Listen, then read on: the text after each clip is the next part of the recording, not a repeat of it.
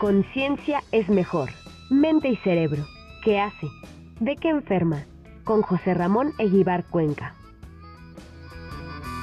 Y bueno, ya está con nosotros nuestro queridísimo doctor José Ramón Eguíbar, director general de Desarrollo Internacional de nuestra universidad. Doctor, feliz año, ¿cómo está? ¿Cómo estás, Ricardo? Muy buenos días. ¿Sí me escuchas? Todo bien, todo en orden, Ah, todo en orden. Perfecto. Es que no, no lo oí. Muy feliz año a ti, a todos los colegas de Radio WAP, de TV WAP, a todos nuestros radioescuchas, a los estudiantes que ya regresaron a partir de ayer con, con medidas de seguridad, pero ya regresamos a todas las actividades en la institución. Así es, así es, ya, ya, ya, todo eh, vapor, la maquinaria universitaria, ¿no? Tanto en las clases, en las actividades administrativas, académicas, las reuniones, la planeación del año, todo ya está en su punto, doctor. Así es. Oye, fíjate que me pareció interesantísimo la semana pasada que hablabas con Ricardo Villegas Sí. y esto que era un poco como las quinielas, ¿no? ¿Cuáles iban a ser los temas más candentes en la ciencia este año? Me, me encantó el- ese tema que tocó el doctor Ricardo Villegas, buen amigo, tocayo tuyo, etcétera. Claro. Sí, Pero interesante me llamó- a, a ver hacia dónde va la ciencia este año, ¿no? Pero me llamó muchísimo la atención que aunque se mencionó de pasada el COVID, no se decía nada de las enfermedades. Y creo que hay tres noticias, quizás cuatro, relacionadas con las infecciones que son muy importantes. Después podría preguntársele a la doctora Indiana. Una es que eh, pues la tasa de contagios en China se calcula de 30 millones diarios. 30 millones de chinos se enferman diariamente de COVID, de, de la eh, Wow. cepa Omicron, este, porque decidieron relajar la situación y un poco llegar a esta inmunidad eh, grupal, ¿verdad? La que llamábamos de rebaño, este, ya no insisto, ¿verdad? Pero me parece un término muy malo. Entonces, la, la inmunidad de grupo, que se vacunen enfermando. A la antigüita, ¿no? Claro.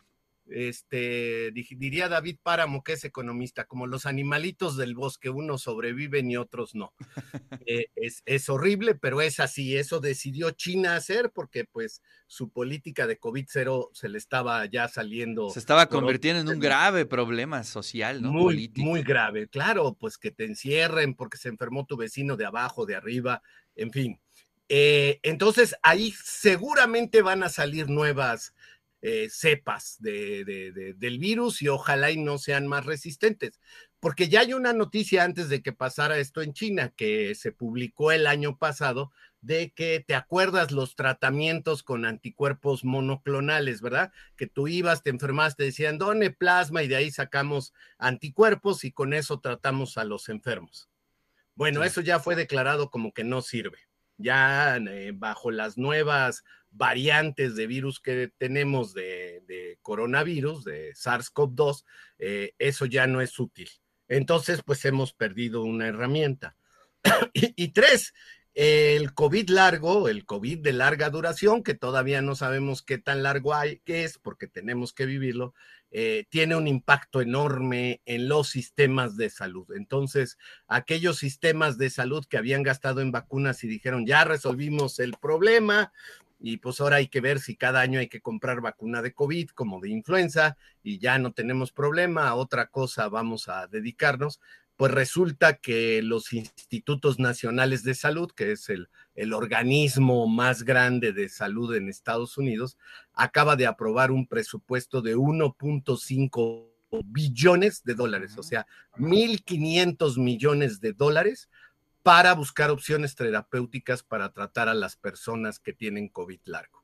Wow. ¿Por qué? Pues porque lo que produce más es fatiga.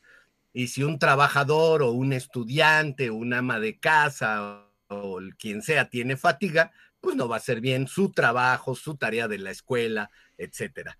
Entonces, eh, bueno, creo que eso nos debe de prender las alertas aquí, empezar a estar atentos, que los médicos clínicos empiecen a preguntarle al paciente, ah, usted tuvo COVID, oiga, ha tenido estos síntomas, este, sí, sí los tenemos. Entonces, empezar a ver cómo remediar eso y este, estos fondos son para buscar nuevas opciones terapéuticas para tratar el COVID largo, porque eh, hay que buscar primero qué lo causa y después empezar a buscar este, pues otras opciones de tratamiento. Ya hay unas 12 que están en fase experimental. Uno es un, un medicamento que se usaba para la hipertensión arterial y que se está haciendo una fase de prueba porque alguien descubrió que los pacientes que recibían esa droga les había dado COVID, la, la, la, probabilidad de que tuvieran COVID de larga duración era menor que aquellos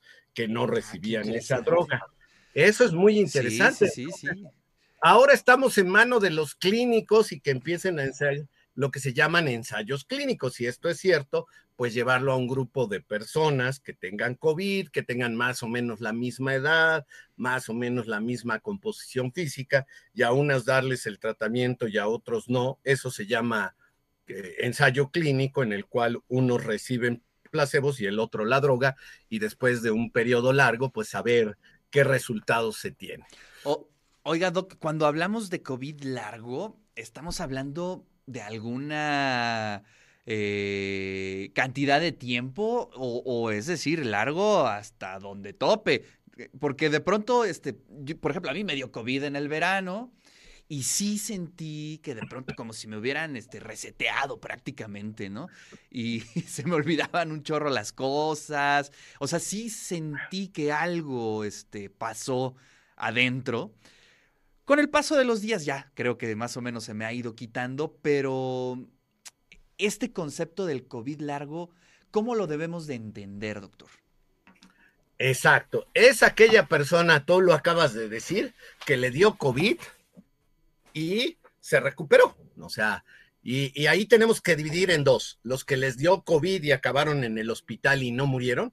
Y ahí hay que ver si llegaron a, qué nivel en el hospital, nada más estuvieron con una máscara de oxígeno. O ahora te ponen dos, ¿verdad? Una mariposita dentro de, las narinas, de los orificios nasales. y con ese oxígeno ya mantuviste tu saturación de oxígeno y te cuidaron, te dieron algún antiinflamatorio y te fuiste a tu casa o acabaste en terapia intensiva, te das cuenta, hay como distintos pacientes, ¿no? Por lo que tú me dices, tú fuiste de esos del COVID, COVIDcito le decían por acá, ¿no? Cierto. de cariño.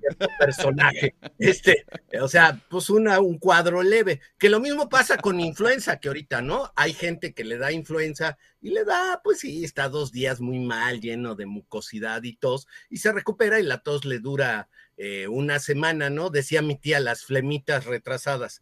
A veces eran muy retrasadas, ¿no? Este... y ya te recuperas. Y otros que les da influenza acaban en el hospital, les dan neumonía y se muere, ¿no? Este, ahí hay que considerar qué es lo normal, ¿sí te das cuenta?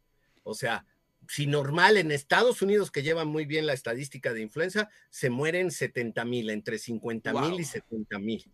O sea, pues es, poquito, pues sí, porque se mueren, no sé, este, 80, 150 mil en accidentes y, ya oímos lo de el fentanilo que es absolutamente horroroso, etcétera, ¿no? Entonces depende cómo lo quieras ver. Ahora, este año está esperando Estados Unidos que se le puedan morir hasta 200 mil de influenza por el rebrote, a pesar de que hay campañas muy agresivas de vacunación. En, aquel país para toda la población, desde niños hasta ancianos. Entonces, eh, volviendo al COVID, hay 200 síntomas. Si quieres, déjame, te voy a mandar una imagen y la proyectamos la próxima semana eh, de síntomas que han manifestado los pacientes que se recuperaron de un COVID, digamos que no llegó a terapia intensiva. ¿Te parece?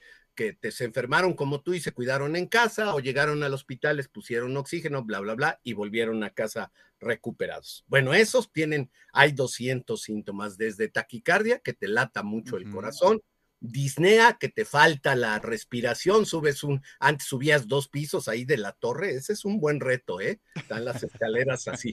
Entonces, este, eh, pues ya no puedes subir las escaleras, eh, dolor de cabeza, fatiga, lo que se llama, que es una traducción difícil en inglés, mental fog. Eh, creo que la mejor no, es niebla cerebral, es confusión mental, lo que tú decías. Eh, se me olvidan las cosas, sobre todo la memoria de trabajo. Te digo, oye Ricardo, el número, la extensión donde yo estoy en la torre es la 8029 no es cierto, ¿eh? Este, no vayan a hablar de si exista. Pero la 8029 y seguimos hablando, y te dije, ¿cuál es mi extensión? Y me dice, no, ya no me acuerdo. Sí. Esa es memoria. Bueno, eso hasta la fecha me sigue pasando. Ahí está. Entonces, si ya tienes eso y tienes fatiga, es decir, antes te levantabas como te debes de levantar a las 5 de la mañana y vas y das clase y llegas tarde a tu casa y juegas con el perro y te duermes a las 12 y ahora no puedes eso, a lo mejor tienes fatiga. Entonces ya tienes tres síntomas. Claro. ¿No? Entonces, aguas. Hay que ver qué vamos a hacer contigo porque estás muy joven, fuerte, bello y formal. ¿No? Pero si fueras un viejito de 63 años, ah, caray, a lo mejor ya te ponemos en una categoría de discapacitado. Uf. ¿Y, cuántos años de vida te voy a quitar? Se supone que el COVID a nivel global quitó un año. En México puede ser hasta tres años de expectativa de vida. Entonces, los niños que hoy están naciendo, que antes tenían una expectativa de 79, ahora tienen una expectativa de 76. El COVID les robó esos años potenciales de vida. ¿no? Entonces, tenemos que pensar en, en, en, la presupuestación, eso es lo que yo no veo mucho en México tradicionalmente, ¿eh? No, no es una crítica a este gobierno, es eh, eh, cómo planeamos las cosas en salud y en muchas cosas, es a ver qué vamos a hacer este año. Y este año ya empezó, ya ahorita ya no hay que planear este, hay que planear el 2030 o el 2050, ¿no? El doctor Jaime Vázquez me discutí con él y me enseñó, ¿no? Hay que discutir las cosas, decía él, una generación, 30 años. Sí, claro. Para, para, que, para que tú puedas, ahora claro, me va a decir aquí cualquiera, a lo mejor ahorita te ponen, no, doctor, pues cómo vamos a ver el 2053, pero a lo mejor el 2030 sí. ¿Cuál va a ser el costo de todos estos de COVID? Esa era una pregunta que me hiciste. Y la segunda es exactamente la que yo me he hecho. ¿Qué tan largo es el COVID? No lo sabemos, hay que vivirlo. Claro. A lo mejor se te quitan los cuatro años y ya tu organismo logra eh, quitar esa sintomatología. Lo primero que tenemos que saber es por qué. Y fíjate, yo me, me, acordé de un colega y amigo de la Universidad Nacional Autónoma de México, que cuando regresó de Estados Unidos de su postdoc, traía en una bolsita, este, no vayan a decir, en un vial, la proteína GP. ¿Qué es esto? La proteína que usa el virus del SIDA, de la inmunodeficiencia humano, para entrar al cerebro. Y ahí ya se sabía que este era, digamos, te podía hacer un cuadro sin que le diera SIDA a un modelo animal, a una rata, pero te permitía evaluar cómo estaba operando en el cerebro eh, este pedacito que equivalía al virus del SIDA. ¿Sí me expliqué? Interesante. Entonces publicó muchísimo, se volvió famoso en el mundo, ¿no? Ojalá y ahora la proteína Spike, esa de, la, de las puntas de la corona, pudiera hacer eso. A mí yo he alucinado, creo que lo he soñado, no sé, pero he tenido eso de tener esto como una herramienta para buscar qué hace en el cerebro, por qué hace que se te olvide. Y hay pruebas muy buenas. En el laboratorio hacemos con con la doctora Carmen Cortés y una alumna de doctorado, Lilia Díaz, pruebas de memoria. Eh, el doctor Daniel Limón en ciencias químicas tiene sistemas para analizar la memoria. Imagínate que nos dijeran este pedacito, porque manejar virus es, requieres otras instalaciones. Manejar un pedacito de una proteína lo podemos hacer en cualquier laboratorio, no pasa nada y que reproduzcamos esto y podamos decir, bueno, pues vamos a dejar a las ratas en vez de un mes para ver qué pasa, pues un año. Y a lo mejor con eso simulamos el, el COVID largo. Ahí lo que le quiero decir a todos los que nos oyen y nos ven es la importancia de la investigación básica. Tenemos que ir a hacer eso para que después le digamos a los clínicos, oye, mira, yo ya descubrí esto, ¿qué te parece que pudiéramos probar esto? Porque yo ya demostré, te voy a decir una babosada, una babosada, porque no lo sé, vamos, estoy hipotetizando o haciendo ahí una conjetura, que aumenta la acetilcolina, una cosa que es muy buena para la memoria y que se ha usado, por ejemplo, en el Alzheimer. Si tú le aumentas la acetilcolina a, lo, a la gente, mejora su memoria. Por eso han oído lo de sucrol, ¿no? Tómese sucrol. No lo hagan, pero este, pues es esta idea de que si mejoras ese neurotransmisor en el cerebro, te mejora la memoria la mejora en las personas que tienen como tú una secuela leve, en tu caso, puede haber secuelas más graves. No lo sabemos, pero sería muy bueno experimentarlo, ¿no? ¿Qué te parece? Sí, sería bien interesante y además, bueno, pues entender que sí, tenemos que vivir este post-COVID o el COVID largo, ¿no? Para entenderlo y pues, eh, pues sí, ahora sí implementar acciones. Pero lo que comentas es bien interesante. ¿eh? ¿Cómo vamos a vivir los próximos 15 eh, años, 20 años, 30 años en nuestro país? Y creo que esa es la gran pregunta, doctor. y, bueno, habría que empezarle. Otra vez termino con esto. Los institutos nacionales de salud ya dijeron, aquí tenemos un problema nos va a afectar en el desempeño escolar de los jóvenes, en el desempeño laboral de los trabajadores y en la calidad de vida de los ancianos. Entonces vamos poniéndole 1.500 millones de dólares a la investigación. Yo no, yo no espero que aquí pongan eso, pero, pero a lo mejor algo, no sé cuánto, que diga el CONACID que habla de áreas prioritarias de la ciencia a mí nunca me ha gustado hablar de áreas prioritarias porque ¿qué, es más importante, la física o la química? Claro, No sé, ¿no? Entonces, pero sí que diga, bueno, aquí hay un problema, aquí hay un fondo, una cajita para investigadores que se dediquen a esta temática porque se nos va a venir encima eh, el problema. Nada más, si quieres, para, para terminar el día de hoy, la tasa de suicidios en Estados Unidos asociado a gente que tuvo en COVID aumentó tres veces. Entonces, ¿por qué? Pues porque produce ansiedad, produce depresión y los deprimidos y eso pueden eh, tener más tendencia de suicidio. Entonces, si está aumentando la tasa de suicidio en las personas de COVID, se debe de volver una prioridad, ¿no? Porque... Qué dato, ¿eh? Qué dato, doctor. Es terrible. Es terrible. Y siguen saliendo cosas que a mí me parece muy interesante porque parece que al virus le gusta el cerebro y el corazón, yo diría, después de que te recuperan. La otra semana podemos ver otra cosa que es cuando te levantas súbitamente, pasa mucho que te desmayas, ¿no? Ese es un reflejo, se llama reflejo vagal, porque tenemos un nervio que se llama el vago porque es vago, anda por todo el cuerpo. Es un vago como, ¿no? Este, como cualquiera de nosotros en la juventud. Ah, por eso le pusieron así. Bueno, eso te pasa porque te baja la presión.